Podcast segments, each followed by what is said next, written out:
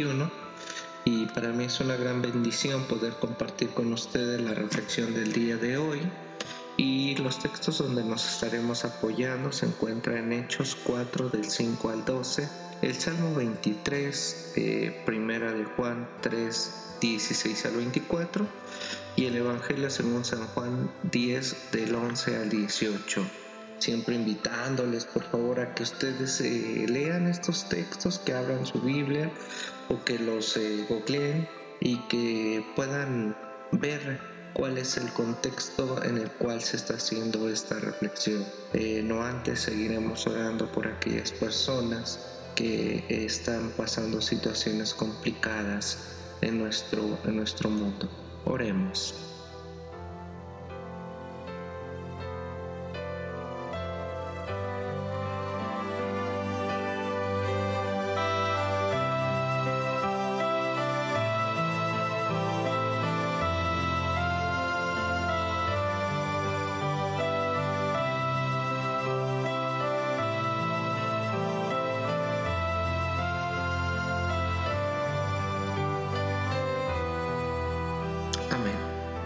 Pastor.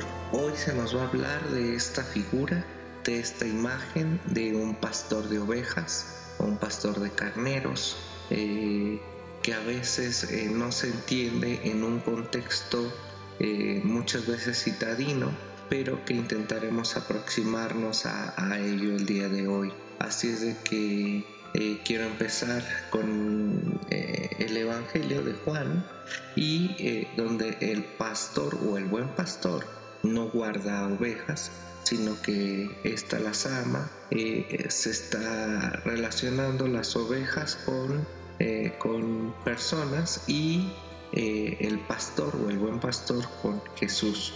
Y, y hace una semejanza, un diálogo que comparte la vida con ellas este pastor comparte su, tiempo con ellas y esta imagen eh, que es muy conocido, eh, que el pastor ama a sus ovejas, que ya no son ovejas eh, que, que, tienen un jerarca, sino que es clave de una relación. Esta imagen del buen pastor no es una cuestión jerárquica o, con sacra potestad, hablando de Jesús y las personas. Pero eh, el día de hoy no voy a hablar ni quiero que reflexionemos acerca de las cuestiones eh, o de los adjetivos o ministerios que se les ha dado a las personas como pastores, sino que partiré del Evangelio. De que Jesús es el buen pastor y nosotros sus ovejas. Bueno, quiero empezar eh, diciendo esto, lo que dice el Evangelio, leerlo. En aquel tiempo dijo Jesús, yo soy el buen pastor, el buen pastor da la vida por las ovejas, el asalariado que no es pastor ni dueño de las ovejas, venir al lobo, abandona las ovejas y huye, el lobo hace estragos y las dispersa, y es que un asalariado no le importan las ovejas. Eh, así dice la escritura y sigue diciendo, yo soy el buen pastor que conozco a las mías y las mías me conocen igual que el Padre me conoce, yo conozco al Padre, yo doy mi vida por las ovejas, tengo además otras ovejas que, que no son de este redil, también a estas las tengo que traer y escucharán mi voz y habrá un solo rebaño, un solo pastor. Por eso me ama el Padre, porque yo entrego mi vida para poder eh, recuperarla. Nadie me la quita, sino que yo la entrego libremente. Primero que empecemos a la reflexión, eh, está hablando a un grupo nuevamente. Aquí el contexto tiene que ver con gente que no está entendiendo el contexto del pastor, que son pues los fariseos, la gente eh, que cree tener el poder. Y Jesús se pone como referencia. Eh, es, Jesús se presenta como un verdadero pastor y que saca sus ovejas fuera del recinto del judaísmo y lo lleva a algo cotidiano, O sea, por eso les decía que en otro momento hablaremos de los pastores eh, que eh, trabajan como ministerio que son autoridad o muchas veces figura solamente de autoridad en muchas congregaciones. Pero hoy el pastor que está hablando aquí, la comunidad de Juan, recordando que el Evangelio de Juan eh, se piensa que lo, que lo escribe Juan, pero hay muchos vestigios donde nos muestra que no fue una sola persona el escritor, sino una comunidad quien hace el aporte a este escrito y ellos ya empiezan a interpretar la figura de este Jesús y la empiezan a magnificar. Esto y pone en relieve eh, el pastor el pastor, eh, quien, quien no guarda ovejas, quien no las está domesticando, ni que las domina, ni siquiera para bien, sino quien conoce perfectamente a sus ovejas. Este es un pastor. Bíblicamente la palabra conocer tiene un contexto bien profundo que es ginosco, así se dice eh, esta palabra, o ginosco en griego, y es que eh, muchas veces esta palabra eh, se entiende que es crear una relación de amor entre personas. Puede ser en un sentido intelectual, en un sentido, en un sentido afectivo, puede ser económico o social y hasta sexual. Así se dice que hombre y mujer se conocen cuando se aman. O sea, esto es cuando se tiene una relación sexual. Así se conoce también eh, en esa relación afectiva el hijo con el padre, amigos, compañeros. Así de que no lo vamos a, centralizar solamente a, hola, ¿cómo estás? Mi nombre es tal. No, hablar de conocer tiene que ver con una comunión, una relación que existen entre personas.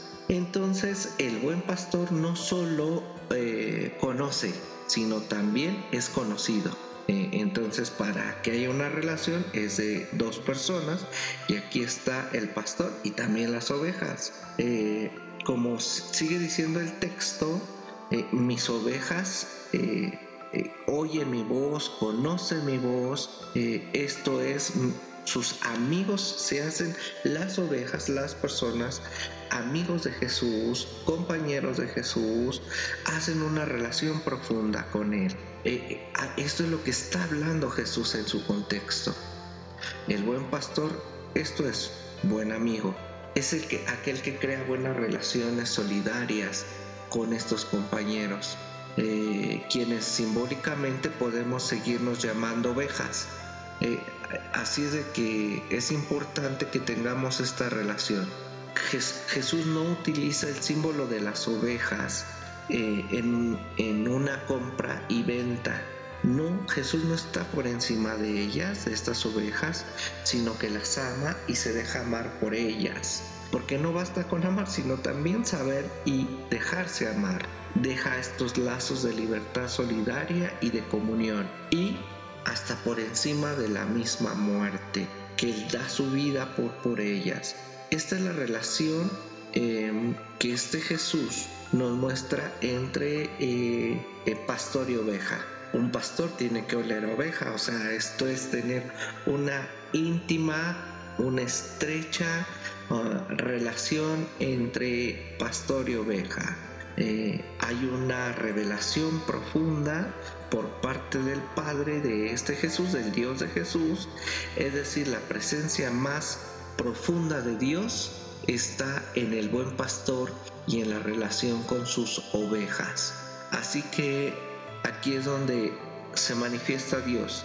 Así dice el texto que Jesús es el Hijo de Dios, el buen pastor, porque conoce a las ovejas, conoce a hombres, a mujeres, porque ama y se deja amar por ellos, en vida, en muerte, en libertad, en resurrección.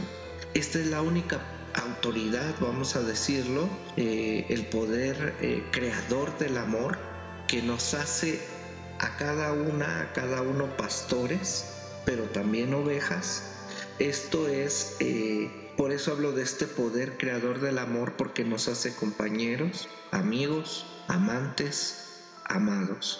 Así es que cada persona nos tenemos que mirar no como siervos de ningún jerarca que se llame pastor en la actualidad, sino como amigos los unos de los otros. Y quiero ir terminando esta reflexión con un poema de Jaime Sabines que, que creo que él utiliza, aunque no utiliza la palabra pastor, pero pienso que tiene que ver con esta relación profunda de conocer a Dios. Y me encanta Dios. Y dice así, me encanta Dios. Es un viejo magnífico que no se toma en serio. A él le gusta jugar y juega. Y a veces se le pasa la mano y nos rompe una pierna o nos aplasta definitivamente.